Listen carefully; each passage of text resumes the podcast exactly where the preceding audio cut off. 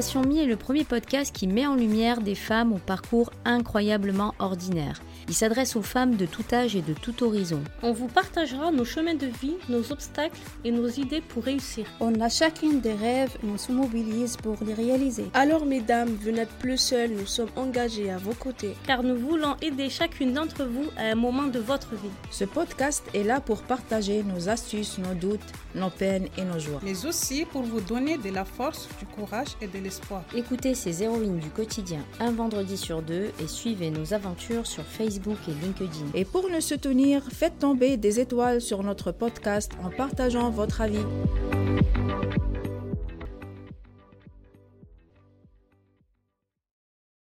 Bonjour Corinne, je suis Estelle de Station Me. Euh, alors, pourrais-tu te présenter en quelques minutes? Oui, avec plaisir. Bonjour à toutes. Donc, je m'appelle Corinne Martin, qui est un nom bien français, mais je suis d'origine britannique en France depuis maintenant plus de 40 ans. Donc, euh, je crois que je peux dire que je suis devenue française. J'adore ce pays.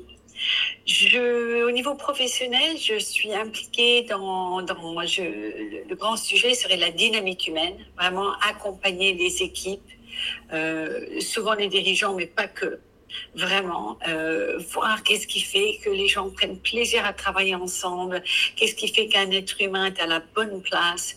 Donc c'est ça qui me passionne.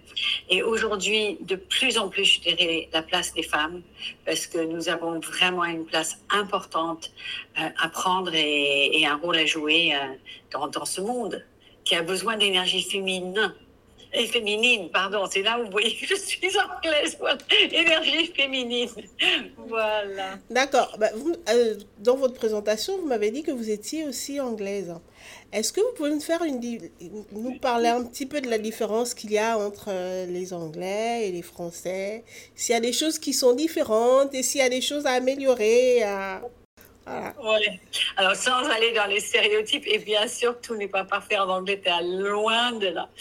Donc, ce, que, ce qui est fabuleux quand on voyage, euh, c'est qu'on peut prendre un petit peu de chaque culture, ce qu'on aime. Hein. Alors, ce que je retiens de la culture anglaise, à part mes cup of tea, parce que ça, c'est vraiment sacré, je prends ma cup of tea.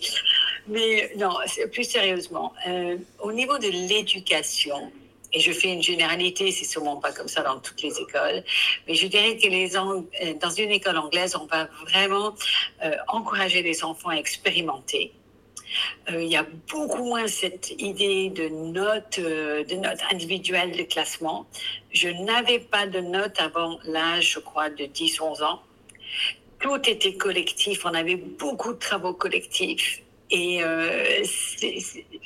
en France, je, trouve que l'éducation euh, est très, bien sûr, cartésien, cerveau droit, il faut appuyer sur les maths. Et l'exemple que je donne toujours quand je suis devenue maman en France, c'est que ma fille de, aînée de 8 ans avait un petit devoir à faire et je n'arrivais pas à faire ce devoir. Et il fallait qu'elle fasse euh, des compléments d'objets directs, indirects, circonstanciels de temps et de lieu. Et là, je me suis dit, là, je perds mon latin. Et pourtant, je, je fais les langues. Hein. Et là, je me suis dit, c'est pas possible. Donc, c'est très conceptuel en France et, et je trouve que c'est, bon, bien sûr, les TGV sont français, les ingénieurs sont excellents en France, mais je pense que pour beaucoup, beaucoup de monde, c'est difficile de se construire une base de confiance euh, quand on ne rentre pas dans cette case euh, très, très cartésienne. Et, et, ça, je vois chez les adultes, euh, ils disent non, mais je suis nul. Vous n'êtes pas nul. Non, mais je ne sais, je sais pas faire. Mais c'est pas possible. Et je pense que ça vient de loin. Voilà. D'accord, mais et selon vous, j'entends bien ce que vous avez dit, selon vous, est-ce que vous avez des solutions, des petites astuces pour sortir de ça? Selon vous, hein, je ne dis pas en général pour tout le monde, mais vos idées, euh, ce que vous pouvez apporter en fait. Alors, je, je, me méfie toujours de donner des conseils parce que ce qui marche pour, pour l'une ne marche pas forcément pour l'autre, mais la confiance en soi est le socle. Si vous avez confiance en vous, le téléphone sonne, vous allez répondre bonjour. Si vous n'avez pas confiance en vous, vous allez, est-ce que je réponds? Qu'est-ce que j'ai dit Bonjour. Donc, c'est d'avoir une estime de soi, ou estime de soi, je ne sais pas, une ou un, estime de soi, c'est-à-dire que je suis un être humain valable, comme tous les êtres humains. Je n'ai pas besoin de marquer des points, de montrer. Donc ça déjà, ça se construit, ça se travaille par des exercices de visualisation, en, en prenant conscience des talents naturels que vous avez. On a tous des talents. Le problème, c'est que si on vous dit est-ce que vous êtes compétent, compétente. Moi, je ne me sens jamais compétente, je vais dire non. Mais est-ce que j'ai des certaines qualités? Et le tout, c'est de, de, prendre conscience de tout ce que vous avez, avec l'aide souvent de quelqu'un d'autre, parce que soi-même, on est souvent très très, très virulent, très dur avec soi-même. C'est pas possible. Si nos meilleurs amis nous disaient, mais non, t'es nul, on serait plus amis. Mais nous-mêmes, on s'envoie des messages épouvantables. Donc, on s'auto-détruit. Donc, c'est de prendre conscience des messages nocifs qu'on s'envoie et de commencer à, effacer, c'est facile à dire, mais il faut vraiment le travailler, remplacer, ce, effacer le disque dur et remplacer par des messages. Mais non, mais je suis pas moche, je suis pas idiote, je suis pas bête, non. Et au fait, c'est pas en disant je suis pas, c'est en disant je suis. Je suis une personne valable, euh, je suis une personne abordable, je suis une personne capable d'écouter, je suis une bonne amie, je suis peut-être créative. Donc petit à petit, on, se fait une banque de crédits positifs. Oui, je comprends ce que vous dites, mais c'est pas évident quand même pour les gens. Quand on est tout seul, par exemple, comment on peut faire pour reprendre confiance en nous parce qu'il faut, comme vous l'avez dit tout à l'heure, il faut qu'on trouve des personnes, il faut qu'on ait un bon entourage. Et souvent, l'environnement dans lequel on vit fait en sorte qu'on n'ait pas confiance en nous. En fait, l'environnement joue beaucoup dans ce qu'on est, en fait. Donc, je voulais savoir, quand on est dans, par exemple, un environnement qui n'est pas sain, par exemple, comment on va faire pour sortir de là? Où trouver de l'aide? Où trouver les clés, en fait, pour sortir de, de ce manque de confiance en soi, cette image qu'on a de nous-mêmes, en fait? Alors là, vraiment, vous touchez un point très sensible. C'est sûr que si vous êtes dans un environnement nocif avec des gens qui vous envoient tout le temps des messages négatifs, qui vous rabaissent tout le temps, vous ne pourrez pas vous sentir à l'aise et, en confiance en soi. C'est pas possible. Donc, on existe un peu avec et dans le regard des autres. Euh, j'ai appris justement quand je travaillais euh, euh, ce sujet de l'estime de soi, Jean-Paul Sartre, qui est un philosophe que vous connaissez sûrement les Français, qui disait l'enfer ce sont les autres ou l'enfer c'est les autres. C'est pas les autres, c'est le regard, je pense, qu'ils ont en soi. Donc moi, mon chemin et le chemin quand j'accompagne les gens, c'est choisissez les personnes. Si vous êtes difficile en plus, il y a des gens qui sont dans des relations pervers narcissiques, qui peuvent pas s'échapper. Enfin, c'est hyper dur. Donc le tout, c'est de prendre conscience, de choisir et tout seul, dans ma chambre, le soir, euh, sans boulot, euh, sans revenu, sans rien, je ne vais pas avoir beaucoup de chance pour, travailler ma confiance en moi. Donc, trouver des, groupes Allez chez vous, par exemple, ce que propose Sabrina et vous. Vous avez ce, ce groupement pour les femmes, que les gens viennent s'inscrire, qui, qui, viennent dans, dans des cercles d'écoute, d'échange. Et, vraiment, c'est dans le collectif. Vous savez, l'être humain n'est pas né pour vivre seul. Euh, seul, on n'existe pas. Donc, on a commencé il y a des millénaires en tribu, parce qu'on a besoin des uns des autres. Alors, si vous êtes dans un, un, mauvais euh, tribu, bon, c'est sûr que je disais tout à l'heure, vous parliez de cerveau gauche et de cerveau droit. Vous pouvez un peu nous expliquer comment ça se passe? Parce que j'aimerais bien savoir, moi, le cerveau droit. On est plus intelligent, on est plus bête, on est plus. Enfin, non, non, non, ça n'a rien à voir. Non, non. Alors, il y a beaucoup de, de, débats sur le cerveau gauche, le cerveau droit. Alors, il y a une partie du cerveau qui va être très, très rationnelle euh, qui va euh, prendre, recueillir les informations, les classer, très logique, très analytique, très factuel, euh, typiquement ce qu'on appelle vraiment euh, cet esprit cartésien. Et puis de l'autre côté, vous avez une partie du cerveau qui est extrêmement créatif, qui, quand vous dites une pomme, ne voit pas une pomme, mais voit peut-être New York, ou, voilà, je sais pas, un jus de pomme, ou, voit un, jeu de boules avec des pommes. Donc, vous voyez, donc pour l'un, quand il va décrire la pomme, il va dire c'est un fruit qui pèse tant, qui était calibré, et l'autre, il va dire c'est un jeu, jeu, jeu de paume. Voilà. Donc les deux pour communiquer, c'est pas évident. Mais moi, par exemple, au début de ma carrière, quand j'étais dans, dans des, des, rôles de temps en temps où il fallait faire des opérations, la comptabilité, mais, mais je vais mourir et l'entreprise va faire faillite. Ah, c'est pas possible, c'est pas moi. Vous voyez, donc petit à petit, on, apprend à se connaître. C'est Socrate qui disait connais-toi toi-même, à apprécier nos, nos, talents, à utiliser. On a maximum trois, quatre talents chacun. Donc, si on les utilise pas, quel dommage. Et quand vous pensez pourquoi les gens vous apprécient, c'est pas parce que vous avez fait telle école ou vous avez telle connaissance. Moi, je sais pas quelles sont vos connaissances, mais vous avez l'air super sympa, mais j'ai qu'une envie, c'était passer un moment avec vous et de prendre un, café ensemble. Voilà. Ça m'est complètement égal de savoir votre, origine, religion. C'est vous, c'est l'être humain. Tout à fait. Mais quand vous parliez encore, je reviens, parce que par rapport au... Donc, étant donné que vous dites que la France est un pays, on est très cartésien, donc vous voulez dire qu'on encourage plus les personnes avec le cerveau gauche? Ou, euh, et qu'on ne pousse pas trop l'autre cerveau pour développer en fait tout ce qui est artistique et tout il ça. Il est moins reconnu, ça, change un petit peu parce qu'aujourd'hui, ce qu'on appelle l'intelligence artificielle a remplacer le cerveau humain. Ah, Donc même les plus grands joueurs d'échecs se font battre par, euh, par l'intelligence artificielle. Donc aujourd'hui, faire... Euh, moi j'ai plus de 60 ans, donc on n'avait pas de calculatrice, donc il fallait vraiment faire les tables des multiplications, etc. Aujourd'hui, je suis pas sûre.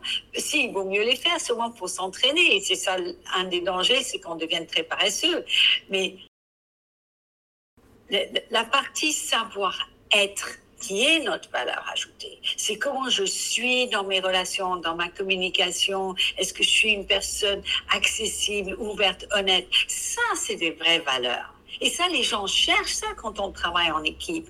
Le fait que vous soyez bon en maths, ben, tant mieux. Mais l'intelligence artificielle va vous dépasser, ça c'est sûr. Donc notre valeur ajoutée aujourd'hui, c'est dans les métiers de l'accompagnement, de la relation et pas dans le, dans le côté euh, logique, analytique. L'ordinateur est plus rapide que l'homme. Heureusement pour moi, parce que j'étais nulle de ce côté-là. Donc ça m'a rassuré. Tous ceux qui ont raté leur bac, join the happy crowd. Joignez-vous. Euh, voilà. Moi, je crois que je l'ai eu avec Jean 9,9. À un moment, quelqu'un dit bon, allez, on lui donne parce qu'elle a l'air sympa. Mais bon, j'ai quand même vécu. Voilà, j'ai une belle vie et je continue à avoir une belle vie. Mais parce que euh, je suis sur mes talents naturels et pas sur ses compétences. J'ai pu me connecter avec mes talents naturels. Avant d'être euh, en fait euh, coach, vous avez bien fait autre chose. Comment vous, êtes vous avez fait pour arriver à, à être coach? Qu'est-ce que vous avez fait? Qu'est-ce qui s'est passé en fait? Qu'est-ce qui vous a révélé que vous deviez être coach? Vous avez bien quelque chose de cartésien avant C'est possible? Non, vous étiez professeur Non, non, non. non. En fait, euh, on vit, je crois, pour beaucoup, on, se retrouve ou on se met, on pense qu'on se retrouve, mais quand même, on, se met dans des situations où on sent qu'on n'est pas à l'aise. Donc, je dis, qu'est-ce que je fais là? Mais il y a un miscasting, c'est pas moi, qu'est-ce que je fais là? Donc, on tient six mois, trois mois et on change. Après, je sais pas possible, mais qu'est-ce que je fais là? Et puis, petit à petit, on arrive. Donc, mon premier métier, j'étais prof de langue. Comme je parle plusieurs langues et mes parents ont plusieurs langues, on m'a dit, tu es nul en classe, tu es nul à l'école, tu vas faire les langues. Et comme j'étais dans une famille, c'est comme ça, c'est le nom dit, tu vas être prof. Mais, mais quelle horreur, mais je ne suis pas du tout prof. Mais c'est horrible, c'est horrible. Donc j'ai fait ça quand même pendant, je vous avoue, 20 ans. 20 ans 20 ans, je me levais le matin en disant Oh là là, mais c'est pas vrai, quelle horreur. Et puis j'ai eu la chance. Bon, si on, a des moments de chance, j'ai quand même un père qui, euh, qui m'a dit que la seule vraie barrière que tu as, c'est toi-même. C'est toi-même qui t'arrête. Donc il m'a quand même dit ça quand j'étais très jeune. Il m'a toujours dit Mais, mais vas-y, quoi, mais vas-y. Donc ça, j'avais quand même cette chance-là. Voilà. Ça, c'est lors de un échange avec une ah psychologue un jour quand je me plaignais de mon père. Elle m'a dit Il y a un truc que votre père a bien fait. Je dis Non, il n'y a rien. Et puis j'ai trouvé ça quand même. Elle m'a dit Ça, c'est un sacré cadeau. Et donc je suis partie de là en disant Non, mais c'est vrai au fait. Et donc, mais qu'est-ce que j'attends? Expérimenter. J'aime bien expérimenter. Il y a des gens qui n'aiment pas expérimenter. Parce que quand vous expérimentez la première fois, les balles vont dans le filet. La première fois que vous allez faire quelque chose, c'est nul. Donc, si vous voulez avoir un, un, résultat tout de suite, ou si vous voulez que les gens autour de vous disent bravo, bravo, ben là, vous allez avoir du mal à changer de métier, à changer de voie. Il faut accepter d'être nul. Tout à l'heure, Corinne, tu parlais de la place de la femme dans la société. Est-ce que tu as constaté une évolution par rapport à avant, une évolution positive ou négative? Quelque chose de, de bien? Oui, alors attends, je, je n'hésite pas. Tout de suite, je te réponds oui. Euh, quand tu regardes depuis un siècle, mais qu'est-ce que la femme a fait comme chemin euh, écouté la semaine dernière un podcast vraiment que je recommande sur Simone de Beauvoir, écrit Le deuxième sexe. C'est 8 heures, mais passionnant.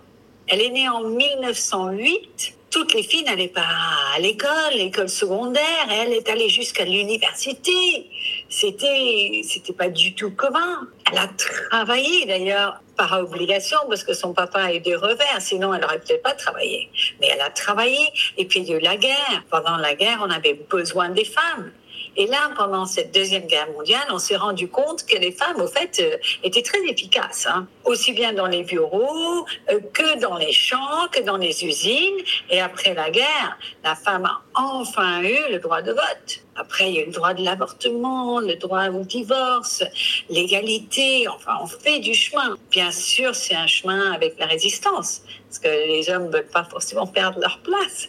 Mais euh, non, moi je trouve que la, la femme part dans, dans, sur une merveilleuse voie. Moi je suis très inspirée. Euh, Simone de Beauvoir, euh, il y a une écrivaine que j'aime beaucoup qui s'appelle Leila Slilami, fantastique. Gisèle Alami, qui est une femme franco-tunisienne qui, qui a milité, qui a défendu les femmes, incroyable. Donc non, moi je dis, euh, la, seule barrière, vraiment, bien sûr, on a des barrières extérieures, mais les barrières intérieures sont beaucoup plus nocives. Vous allez avoir trois femmes dans, un même, dans une même situation compliquée, sans soutien, euh, euh, pas beaucoup d'ouverture, ben, il y en a une qui va percer quand même parce qu'elle va juste avoir un tout petit peu plus peut-être de détermination, ou elle va rebondir sur les, les, petites chances qui arrivent de temps en temps.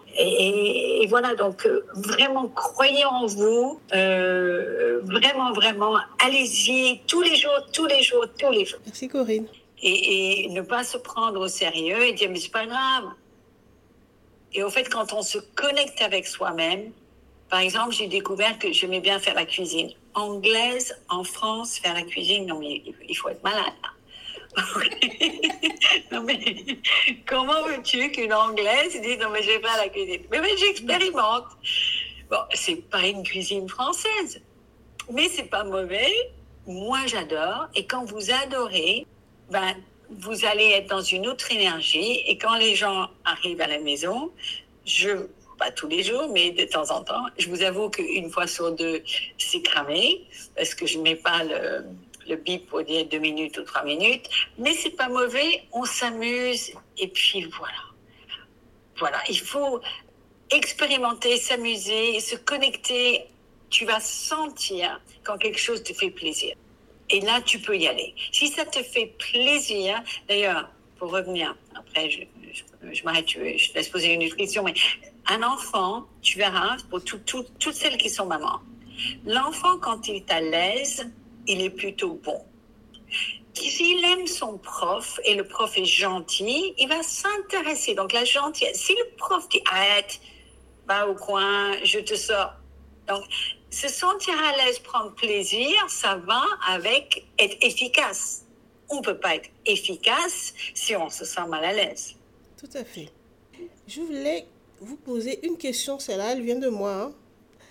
Si, par exemple, parce que vous parlez de changer, de se connaître et tout ça, mais des fois, l'environnement dans lequel on est ne nous permet pas, en fait, de faire comme ce qu'on aime.